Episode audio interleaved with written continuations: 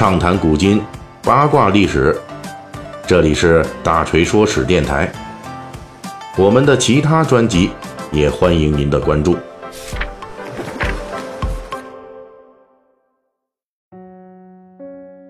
今天是十月六日啊，咱们这国庆长假呀，已经接近尾声了。那想必大家呢，这个长假一定是过的是既有这个爱国的热情啊，又玩的过瘾啊。那么。明天呢，就是十月七号了，是这个国庆长假的最后一天，同时呢，也是咱们农历的九月初九啊，也就是我国传统节日中的九九重阳节。这一天啊，也是我国的规定的这个老年节。这个九九重阳节啊，其实在我国的民俗中啊，还是一个挺重要的节日啊。虽然说咱们现在法定的这个节假日当中呢，不包括这一天的休息日，但是呢。呃，比如说像我们的香港特别行政区啊，九九重阳节这一天呢，他们就要休假一天的啊。那么也是正好呢，这次赶上一个双休日，所以今天的这个这个这几天的这个香港的居民呢，就正好能够迎来一个三天的小长假啊。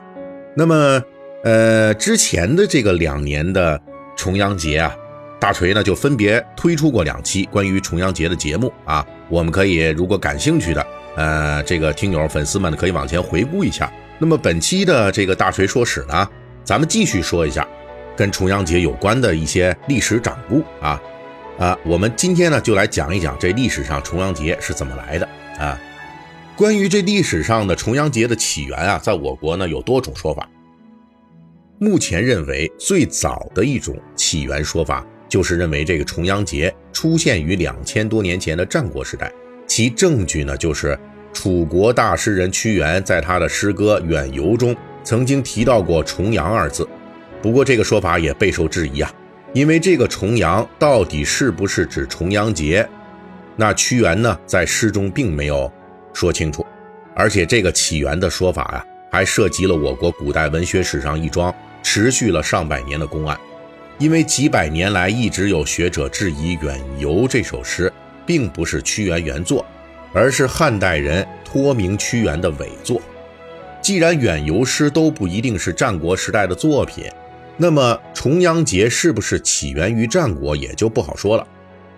重阳节的另一个起源啊，是战国时代成书的著名的作品啊《吕氏春秋》中的说法。《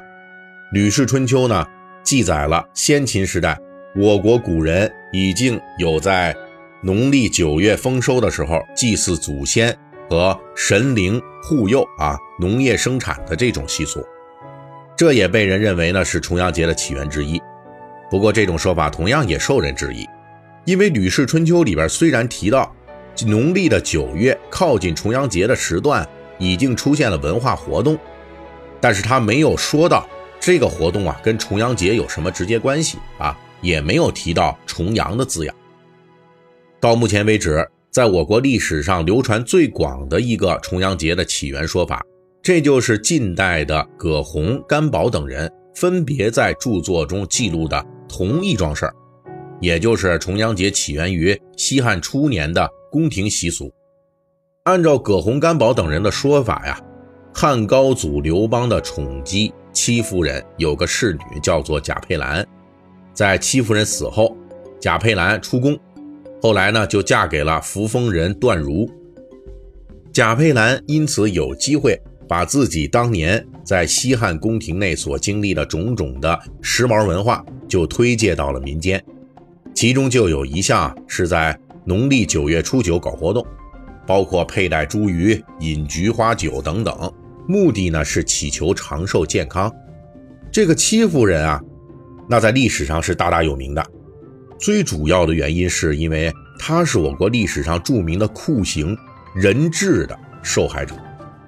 因为戚夫人不仅作为汉高祖刘邦的宠姬，与当时的皇后吕雉啊争宠，而且他的儿子赵王如意还直接的威胁到了吕后之子啊，就是太子刘盈的这个皇帝的继承权。因此，在刘邦死后。吕后当权期间啊，戚夫人就失去了刘邦这个靠山，那下场是非常凄惨的。她遭受到了人质的酷刑啊，什么叫人质呢？就是把这个四肢都给砍掉啊，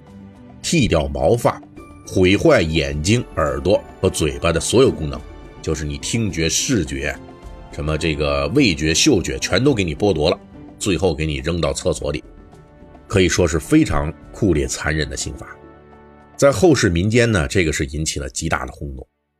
而葛洪、甘宝等人记录的这个故事的主人公贾佩兰，正是借助戚夫人的惨名，将西汉宫廷内庆祝重阳节的习俗推广到了民间。古人在哀叹、同情戚夫人的命运的同时，也自然而然地接受了重阳节求健康长寿的理念，这也是在情理之中的一种推测。从文献上来看啊，大概在东汉时代。重阳节的雏形就已经确凿出现了，其主题呢统一为一个，正面来说呢就是求长寿啊，反面来说呢就是求辟邪。戚夫人的侍女贾佩兰的故事啊，实际是正面的求吉祥长寿的，而大约也是在这个时期就出现了关于重阳节的反面的故事，那就是在重阳节采取登高、佩戴这个茱萸等方式来辟邪。这就是一位传说中的东汉时代的方士兼神仙啊，费长房，就他的故事。费长房啊，曾经学仙啊，有医治百病、惩除百鬼的这种神通的本领。我们后世呢熟悉的著名成语“悬壶济世”，就是从费长房这里传下来的。而他呢，与重阳节也有关。汝南人桓景曾经跟费长房游学。有一天呢，费长房就跟桓景说：“农历九月初九那一天啊，我预测到你家有大灾，瘟神要来，到时候你家人全得完蛋。破解之法就是九月初九那一天，你全家人都要上山饮菊花酒，胳膊上绑上茱萸啊等等，进行这个破解。那桓景呢，就听了费长房的话，就照做了。在九月初九那一天，全家出逃了一天。”之后回家一看呢，果然这家里边所有的鸡狗牛羊啊，这些活物全都暴毙了。但是桓家人呢，因为出逃躲了一天啊，所以就幸免于难。因为费长房的名气在东汉两晋时代很大，因此后来呢，又从这个故事演化出费长房以降妖宝剑赐予桓景。另外还教导桓景以茱萸和菊花酒来克制瘟神，啊，最终就成功用宝剑捅死瘟神的这个传说。那重阳节的起源呢？还有一种说法，是由后来当上魏文帝的曹丕贡献的。他在与友人的信中说啊，重阳节的来历就是因为九是古人眼中的阳数，而九月初九是日月并应。这在古人眼中是长长久久的吉祥之意，